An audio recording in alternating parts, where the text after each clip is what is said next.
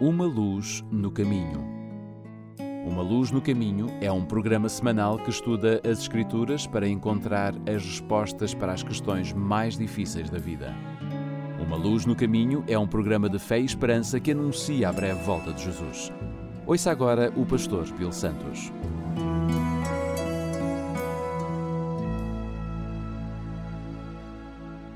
Bem-vindo ao programa Uma Luz no Caminho. O meu nome é Bill Santos. Muito obrigado pela sua presença aqui conosco. Se você está sintonizando pela primeira vez, muito obrigado por estar aqui. Quero que você saiba que todos os nossos programas anteriores estão disponíveis no nosso website umaluznocaminho.com e na nossa página do Facebook. Não sei quantos de vocês se lembram da notícia que dizia que o mundo era para ter terminado no dia 21 de dezembro de 2012. Bem, como você pode ver, isso não aconteceu. Mas muito em breve alguém, ou outro grupo, virá com uma outra data para o fim do mundo. Será que a Bíblia tem algo a dizer sobre essas previsões? Vamos abrir a nossa Bíblia e ver as lições que podemos, as respostas às perguntas difíceis desta vida. Quando é que este mundo vai acabar? Falando sobre o fim do mundo, Jesus disse em Mateus capítulo 24, verso 36: Daquele dia e hora, porém, ninguém sabe, nem os anjos do céu, nem o Filho, senão só o Pai. De acordo com a Bíblia, quantas pessoas sabem quando o mundo vai acabar? Ninguém. Nem mesmo os anjos do céu. Só o Pai. E mesmo assim a questão permanece, embora não possamos saber a data exata do fim do mundo. Será que é possível saber quando a segunda vinda de Jesus está próxima? Creio que a resposta a essa pergunta é sim. Vamos mais uma vez a São Mateus, capítulo 24, nos versos 32 e 33. Lá nós lemos o seguinte: aprendam a lição que a figueira ensina. Quando os seus ramos ficam verdes e as folhas começam a brotar, vocês sabem que está chegando o verão. Assim também quando virem acontecer estas coisas, fiquem sabendo que o tempo está perto.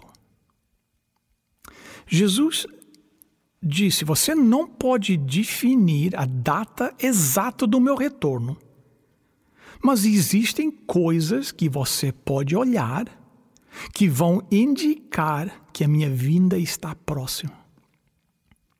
Respondendo à pergunta dos discípulos, no verso 3 de São Mateus, capítulo 24, lá nós lemos: E estando ele sentado no Monte das Oliveiras, chegaram-se a ele seus discípulos, em particular, dizendo: Declara-nos quando serão essas coisas, e qual será o sinal da tua vinda e do fim do mundo. E começando no versículo 4, Jesus dá-lhe os, sinais. São Mateus capítulo 24, verso 4 diz: Jesus respondeu: Cuidem que ninguém os engane, pois muitos virão em meu nome, dizendo Eu sou Cristo, e enganarão a muitos. Vocês ouvirão falar de guerras e rumores de guerras mas não tenham medo. É necessário que tais coisas aconteçam, mas ainda não é o fim.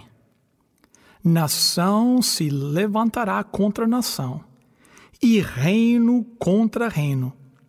Haverá fomes e terremotos em vários lugares. Curiosamente, Jesus começa dizendo tenham cuidado para que ninguém os engane.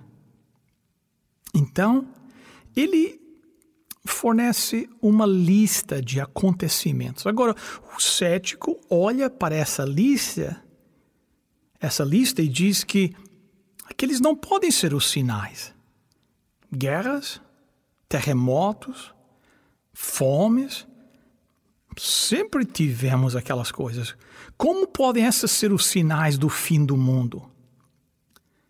Bem, uma coisa que o cético não faz é ler além do verso 7. Porque se você apenas ler o versículo 8, as coisas se tornam muito mais claras. Vamos ler São Mateus, capítulo 24, no verso 8. Mas todas essas coisas são o princípio das dores. Vê, Jesus não está dizendo que nunca tivemos guerras, ou, ou terremotos, ou fomes, ou doenças. O que ele está dizendo é que quanto mais nós nos aproximamos do tempo do fim, então, como o processo de parto, essas coisas vão aumentar em frequência e em intensidade. E eu acredito que é exatamente onde eu e você estamos no curso da história humana. Eu acredito que nós hoje estamos vivendo à beira da segunda vinda de Jesus Cristo. As predições de Jesus apresentam uma imagem incrivelmente precisa do nosso dia. Ele está falando sobre acontecimentos de, de nosso tempo. Ele fala de sinais no, no mundo da religião, sinais no mundo da política, sinais no mundo na, da natureza, sinais no mundo da nossa vida social. E hoje, esses sinais estão aparecendo nas manchetes estampadas em nossos jornais diários. Vamos examinar cada uma cada um desses sinais individualmente. Jesus disse que pouco antes do seu retorno, haverá algo terrivelmente errado no mundo da religião. São Mateus, capítulo 24, no verso 5. Porque muitos virão em meu nome dizendo: Eu sou o Cristo, e a muitos enganarão. Jesus diz que no trauma do fim do tempo e da incerteza, milhares de pessoas em busca de sentido seguirão seitas. Eles vão seguir falsos cristos e, e falsos profetas. Afirmando ser profetas, esses falsos cristos apresentarão mensagens que dizem ser de Deus e muitos irão segui-los. Bem, uma coisa é certa: estes falsos cristos não virão com uma placa em torno dos seus pescoços dizendo somos falsos cristos e falsos profetas. Eles simplesmente vão aparecer e aqueles que estão à procura de um líder vão seguir. Depois Jesus passa para o próximo sinal. Ele diz: haverá sinais no mundo da política. São Mateus, capítulo 24, nos versos 6 e 7, nós lemos: Não tenham medo quando ouvirem o barulho de batalhas ou notícias de guerras. Tudo isso vai acontecer, mas ainda não será o fim. Uma nação vai guerrear contra outra e um país atacará outro. Um website citou mais de 230 guerras desde a revolta Boxer de 1900. Esses conflitos têm sido responsáveis pela morte de cerca de 40 milhões de soldados e incontáveis milhões de civis. Uma estimativa que eu li afirmou que o número de mortes no século XX, como resultado da guerra, está em mais de 180 milhões de pessoas. Jesus continua. Ele começa a falar de sinais da, na natureza. São Mateus, capítulo 24, no verso 7. E haverá fomes e e terremotos em vários lugares. Aqui estão mais algumas coisas para observar, disse Jesus: fomes, pestes e terremotos em, em vários lugares. Fomes, imagine, segundo o website worldhunger.org, hoje, 925 milhões de pessoas existem com fome no mundo. Quase um bilhão de pessoas neste mundo com fome. Hoje, agora. Vamos falar sobre pestes. O que, que são pestes? O dicionário define pestes como uma epidemia mortal ou potente Aqueles de nós que vivemos em Toronto lembramos do SARS em 2013 e o pânico que causou ou, o vírus do West Nile, ou dengue, ou febre amarela, ebola, meningite, zika. Terremotos.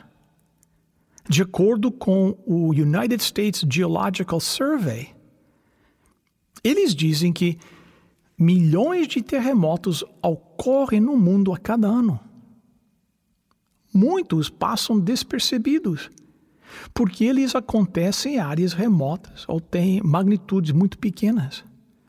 O National Earthquake Information Center agora localiza cerca de 50 terremotos por dia, ou cerca de 20 mil terremotos por ano. A realidade é que toda a natureza parece estar fora de controle. As tempestades e o tempo estranho nos diz que algo fora do normal está acontecendo. Jesus também diz que haverá sinais no mundo da vida social. Nós vimos sinais em quase todas as áreas da vida, sinais abundantemente cumpridos mas nenhum sinais são mais evidentes para mim do que aqueles no mundo social. Jesus previu em Mateus 24, versos 37 a 39. Pois, como foi dito nos dias de Noé, assim será também a vinda do Filho do Homem. Porquanto, assim, como nos dias anteriores ao dilúvio, comiam, bebiam, casavam e davam-se em casamento até o dia em que Noé entrou na arca, e não o perceberam até que veio o dilúvio e os levou a todos. Assim será também a vinda do Filho do Homem. Qual era o contexto social nos dias de Noé? Como era a vida nos dias de Noé? Veja o que a Bíblia diz em Gênesis capítulo 6, versos 5 e 6. E era, viu o Senhor que era grande a maldade do homem na terra, e que toda a imaginação dos pensamentos do seu coração era má continuamente. Então arrependeu-se o Senhor de haver feito o homem na terra, e isso lhe pesou no coração. Que tal hoje? Como é o tecido moral da nossa sociedade no século 21? Eu não tenho o que lhe dizer, você sabe. Gênesis capítulo 6, nos versos 11 e 12, continuando descrevendo o mundo nos dias de Noé, diz: A terra, porém, estava corrompida diante de Deus e cheio de violência. Viu Deus a terra, e eis que estava corrompida, porque toda a carne havia corrompido o seu caminho sobre a terra. Jesus tem que vir logo. Nós vamos destruir o nosso planeta através da poluição, vamos destruir a nossa sociedade através de bombas nucleares, vamos destruir a nossa cultura através da imoralidade e da violência. Amigos, é um mundo diferente que nós vivemos hoje. Aqui está o que o apóstolo Paulo diz sobre o nosso dia em 2 Timóteo, no capítulo 3, começando no verso 1. Lembre disto. Nos últimos dias haverá tempos difíceis, pois muitos serão egoístas, avarentos, orgulhosos, vaidosos, xingadores, ingratos, desobedientes aos seus pais e não terão respeito pela religião. Não terão amor pelos outros e serão duros, caluniadores, incapazes de se controlarem, violentos, inimigos do bem. Serão traidores, atrevidos e cheios de orgulho. Amarão mais os prazeres do que o Deus. Parecerão ser seguidores da nossa religião, mas com as suas ações negarão o verdadeiro poder dela. Fique longe dessa gente. É um mundo diferente hoje, você não acha? Hoje as crianças vão para a escola com armas. Hoje nós temos pornografia infantil, todo tipo de maldade que você pode imaginar existe neste mundo. O mundo está gemendo hoje mas está quase no fim. Quase. Mais cedo do que você pensa. Me escute agora, a Bíblia diz que Jesus foi preparar um lugar para nós e quando nós mesmo esperarmos, Jesus vai voltar. E a questão não é quando ele vai voltar, pois sabemos que vai ser em breve. A questão é se eu e você vamos estar prontos para recebê-lo quando ele vier. A palavra maranata é uma expressão em aramaico que significa Nosso Senhor vem. Foi usado como uma saudação na igreja primitiva. E quando os crentes se despediam, eles não diziam a Deus, mas maranata. Por que não tomar o compromisso agora de estar pronto para encontrar Jesus quando ele voltar? Ao terminar o nosso programa hoje, não vamos dizer a Deus, mas maranata.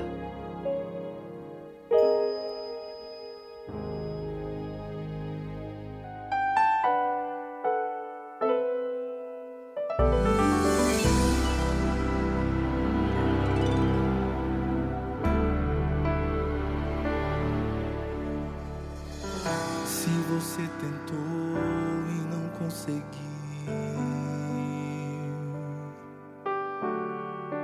Se você chorou e ninguém mais viu. Se você gritou em meio à aflição, se não encontrou quem lhe estendesse a mão, saiba Deus tudo viu,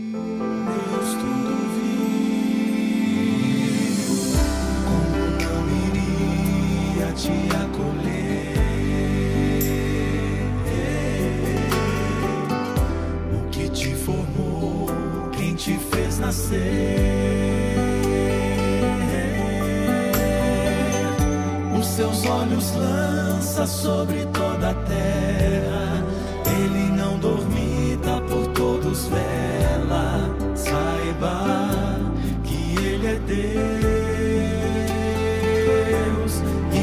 Faz tudo novo, de novo.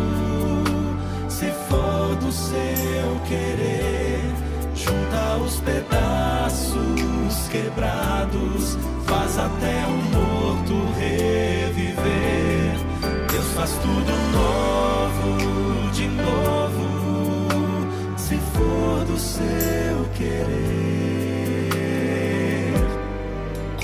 primavera vem depois do inverno, certo como o sol que surge após a tormenta. Deus faz tudo novo, de novo pra você. Se a esperança já acabou.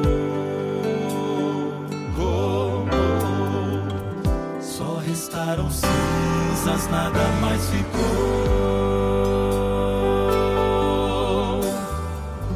Se o desespero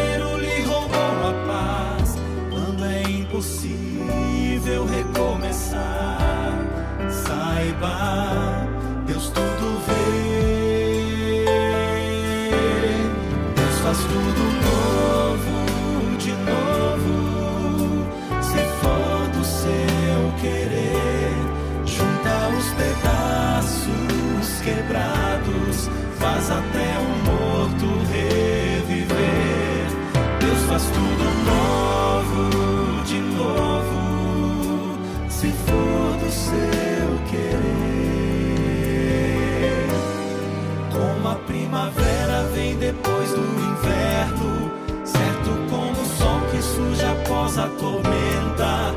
Deus faz tudo novo, de novo, pra você. Mas você precisa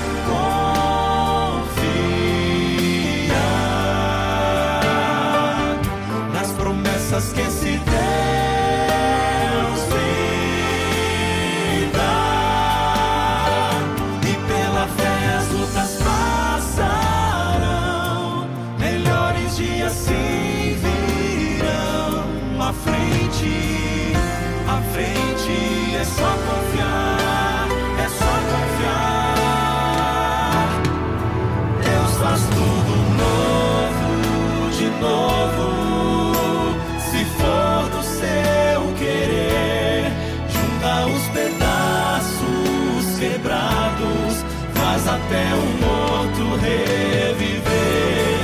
Deus faz tudo novo, de novo. Se for do seu querer. Como a primavera vem depois do inverno, certo como o sol que surge após a tormenta.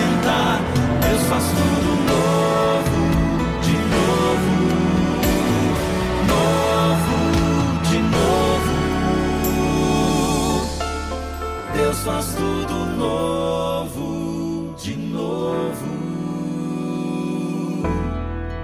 Pra você.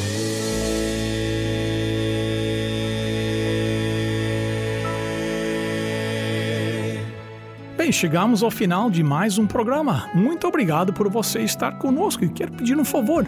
Convide seus amigos para estarem conosco também na próxima semana, neste mesmo horário, nesta mesma estação. Visite o nosso website, uma luz no caminho.com. Envie um comentário sobre o programa, uma pergunta ou um pedido de oração. Considere visitar a nossa igreja. Para esta semana é tudo. O nosso desejo é estarmos cá na próxima semana, se Deus quiser. Eu espero que vocês aceitem nosso convite para estar também. Até lá, lembre-se: lâmpada para os meus pés é a tua palavra e luz para o meu caminho.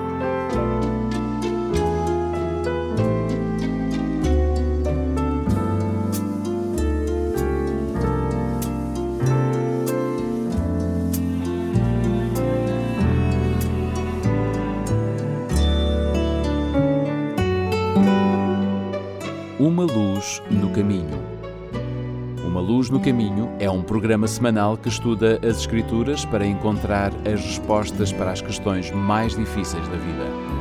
Uma Luz no Caminho é um programa de fé e esperança que anuncia a breve volta de Jesus.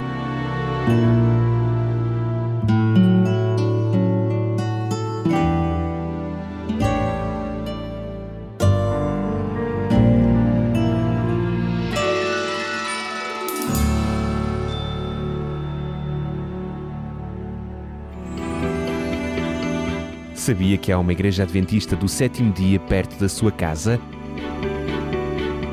Contacte-nos e teremos todo o gosto em lhe recomendar a mais próxima de si. Um conselho dos seus amigos adventistas do sétimo dia.